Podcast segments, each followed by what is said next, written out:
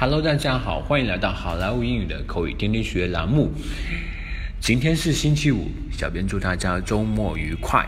今天我们给大家分享的句子呢，非常简单，就只有两个单词。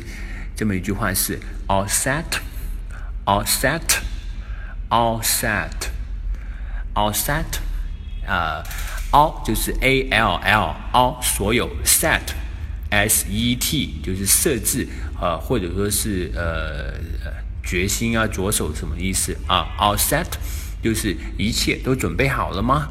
准备好了吗？All set。好，接下来我们来看一看，呃，如何在实际运用当中使用这么一句话。Jerry, tomorrow night we'll have this long-waiting basketball match with Johnson and Johnson. All set. Jerry，明天我们明天晚上我们就要和强生公司进行这场等待了好久的篮球比赛了，准备好了吗？Of course，当然。All right，let's knock out of the night。好的，那我们今晚就拼命打吧。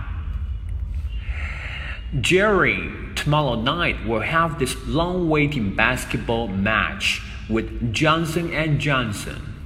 Outside. Of course.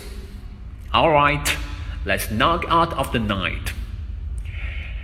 All right, folks, that's so much for today. 更多地道英语学习资源，欢迎锁定，欢迎关注微信公众号“好莱坞英语”。我是你们的主播 Vic，我们明天再见，拜拜。